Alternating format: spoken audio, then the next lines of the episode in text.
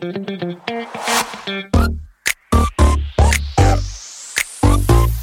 it.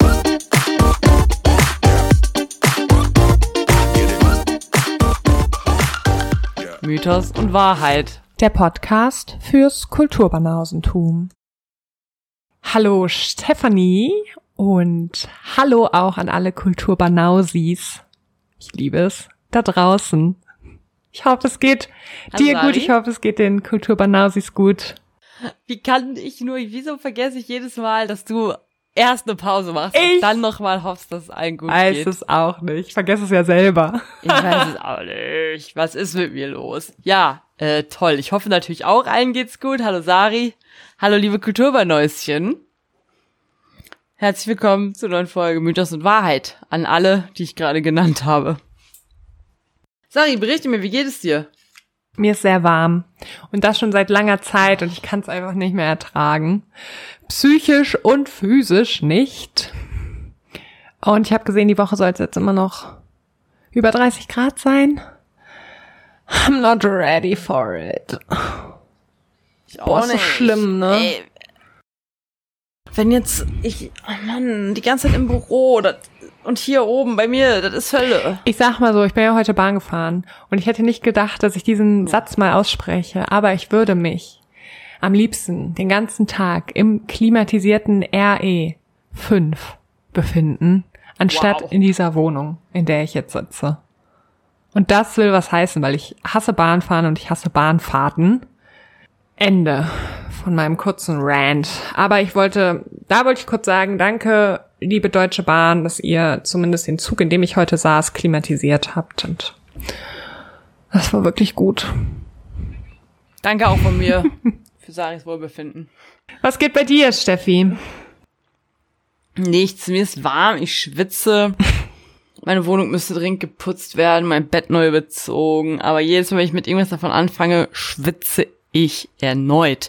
Heute Morgen war ich beim Sport, weil vor der Arbeit ist um 7 Uhr ist es immer noch so, dass man denkt, okay, ich könnte zum Sport gehen.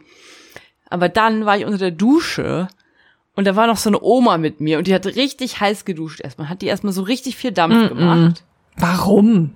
Dann, ja, das verstehe ich auch nicht. Und dann ist es ja eh in der Umkleide immer so warm und ich schwitze immer noch so nach. Und dann hat die sich auch noch direkt neben mir die Haare geföhnt. Ich bin dann gegangen. Ich sah aus wie der letzte Knopper, ey. Wirklich. Es war Hölle. Boah, ich stell's mir ganz schlimm vor.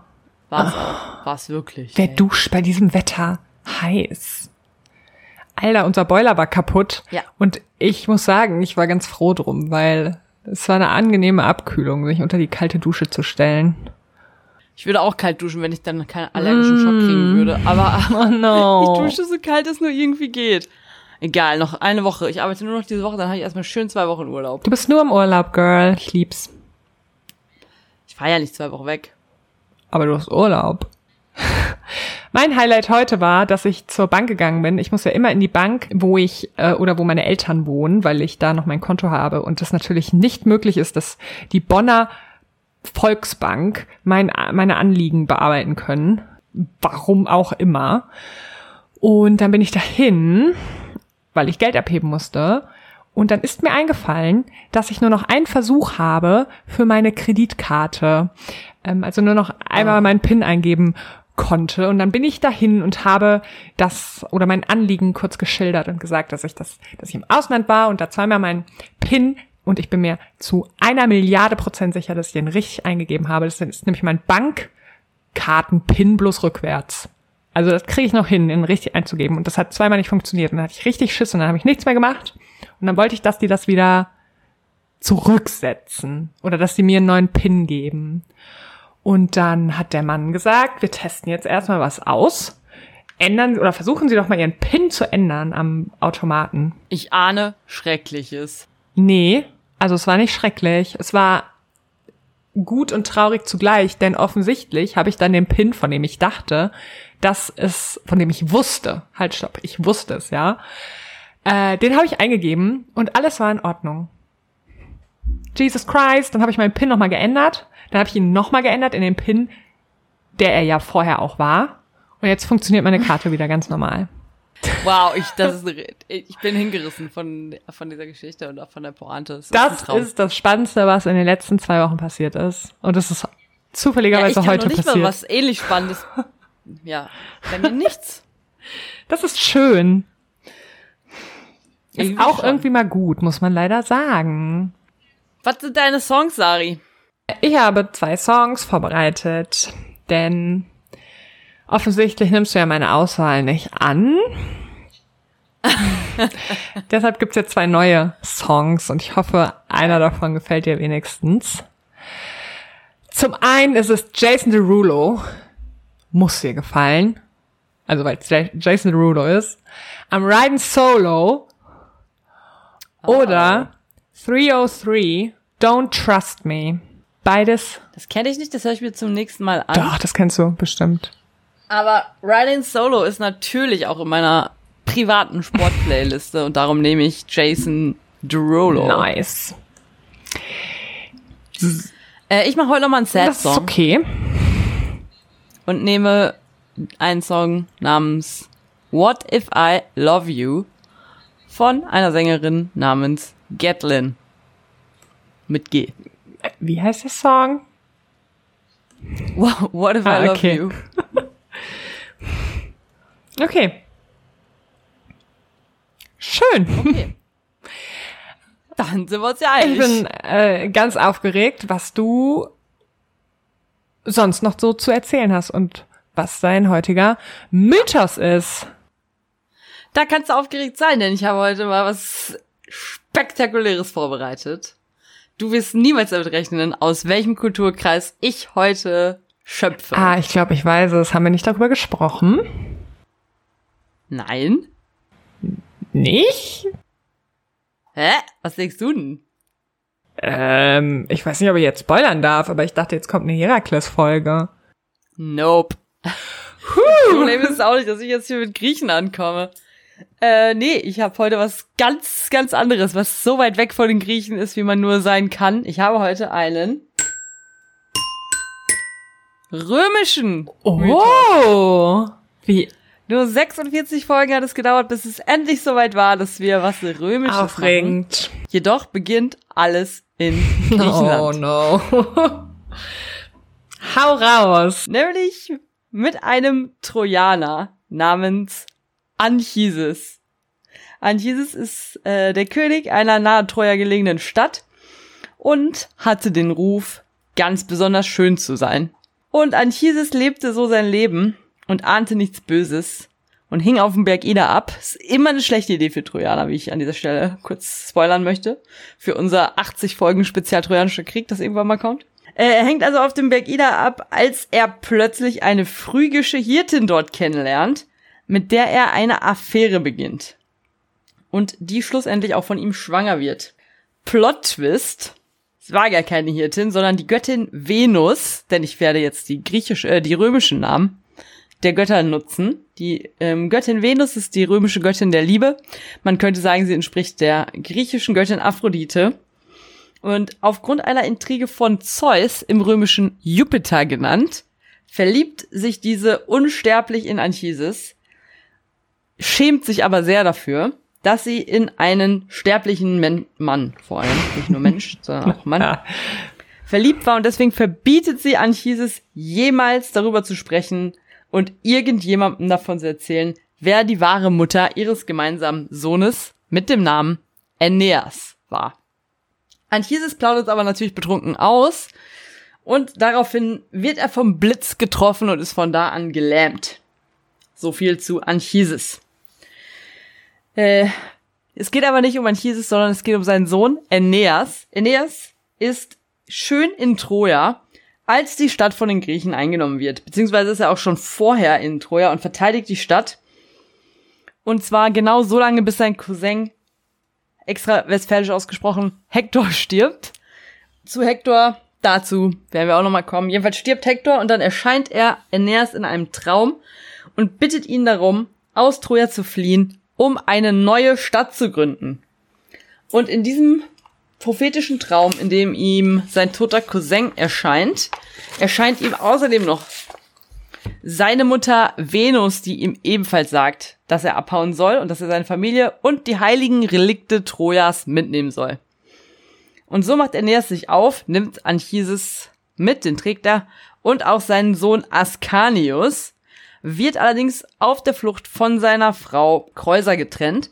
Und als er nochmal zurückgeht, um sie zu suchen, findet er nur ihren Geist. Und auch der Geist seiner Frau sagt ihm, sein Schicksal wäre es, in Italien eine neue Stadt zu gründen.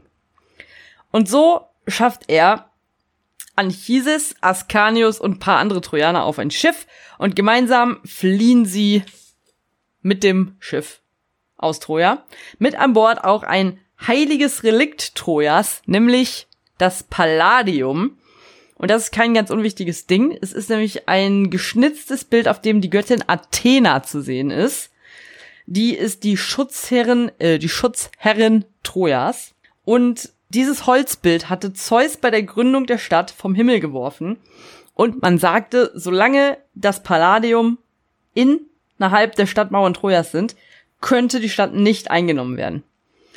Und es gibt verschiedene Versionen, wie das Palladium Troja verlässt, aber in dieser Version der Geschichte nimmt Aeneas es mit und wie viele vielleicht auch eventuell wissen könnten, Troja wird kurz danach von den Griechen eingenommen.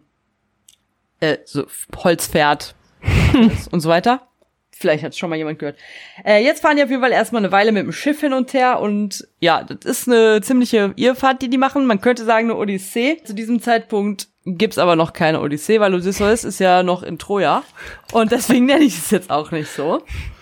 Und ja, lange Reise schnell erzählt. Erst geht's nach Thrakien, dann nach Delos. Unterwegs treffen sie noch so Wesen, die ihnen eine Voraussage machen, nämlich, dass die Stadt, die sie gründen wollen, erst dann gegründet werden könne, wenn sie so hungrig wären, dass sie ihren Tisch aufessen würden. Gut.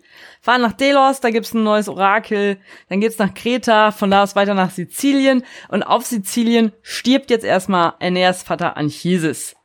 Und nachdem der dann gestorben ist, wollen sie dann endlich weiter nach Italien. Allerdings ist Juno, das ist die römische Entsprechung zu Hera, also die Frau von Jupiter slash Zeus, sauer auf die Trojaner und sendet deswegen schlimme Winde, sodass Aeneas und seine Crew erstmal in Nordafrika landen. Und zwar in der frisch gegründeten Stadt Karthago. Hier hatte sich zuvor Folgendes ereignet. Die phönizische Prinzessin Elissa war von ihrem Bruder Pygmalion verfolgt, hier vor Ort angekommen, wo sie eine Kuhhaut erhalten hatte und ihr so viel Land versprochen worden war, wie sie damit umspannen könnte. Und Elissa, die äh, mittlerweile den heute weitaus bekannteren Namen Dido trug, hatte daraufhin die Haut der Kuh in dünne Streifen geschnitten, mit denen sie ein recht großes Stück Land hatte abstecken können, was am Ende sozusagen der Kern der wichtigen und durchaus historisch noch bedeutend werdenden Stadt Karthago werden sollte. Und auf diese Dido trifft jetzt Aeneas hier in der Stadt und berichtet ihr von seiner Flucht aus Troja und von allem, was ihm unterwegs so passiert ist.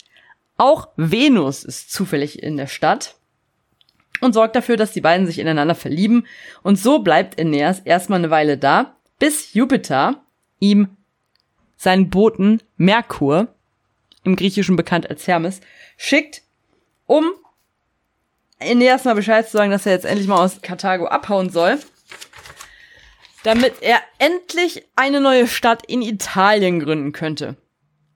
Aeneas zieht also weiter und lässt Dido zurück, die sich daraufhin in ein Schwert und gleichzeitig in einen brennenden Scheiterhaufen stürzt und dabei Rom und Karthago dazu verflucht, für immer Feinde zu sein. Dazu vielleicht noch mal irgendwann mehr.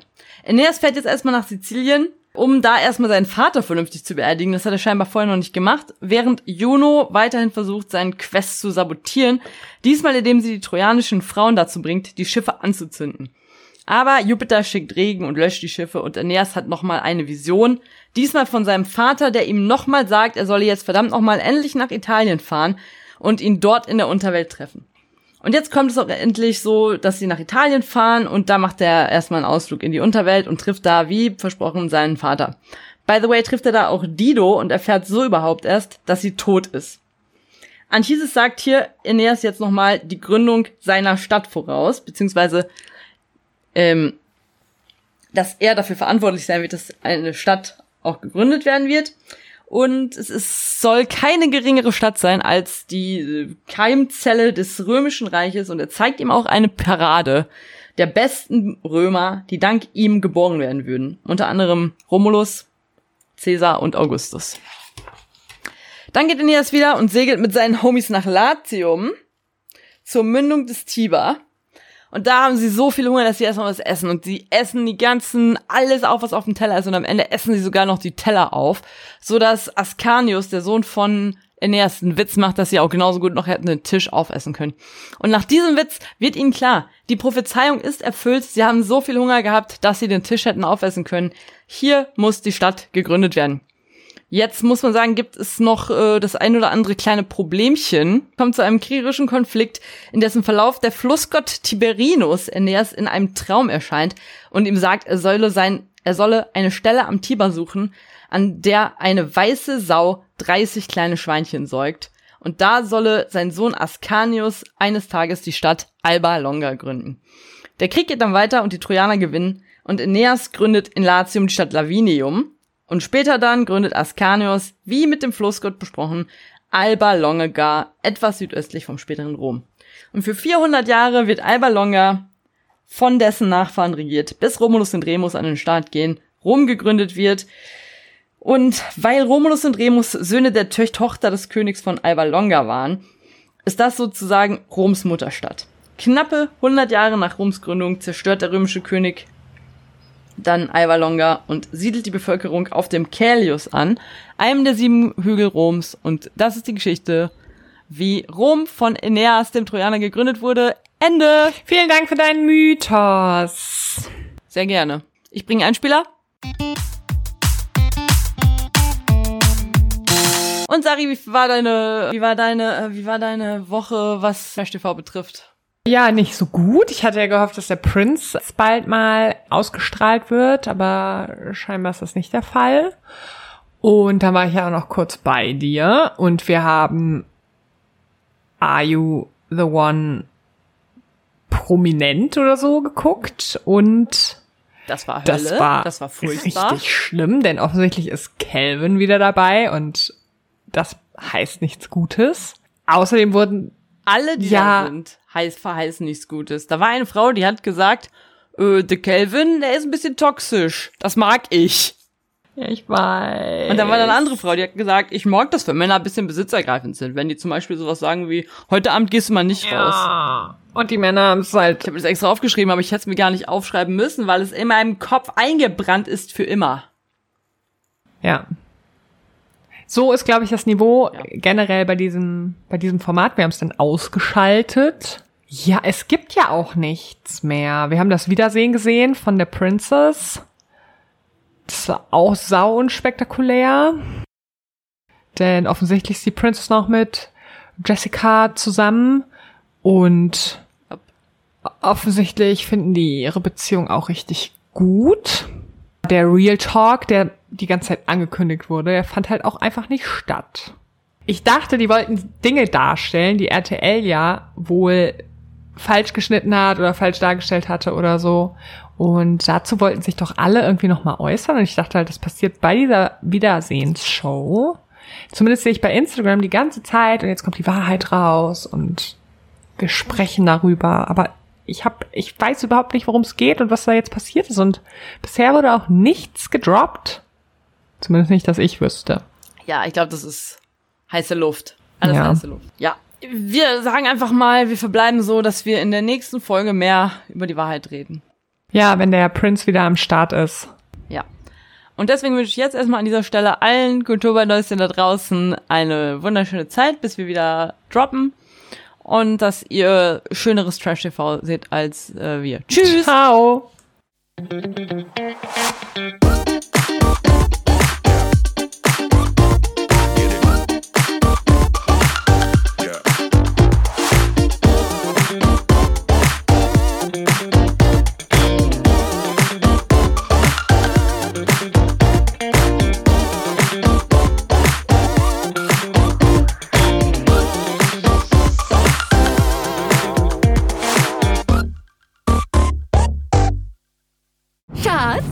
Bin neu verliebt. Was? Da drüben. Das ist er. Aber das ist ein Auto. Ja, eben. Mit ihm habe ich alles richtig gemacht. Wunschauto einfach kaufen, verkaufen oder leasen. Bei Autoscout24. Alles richtig gemacht.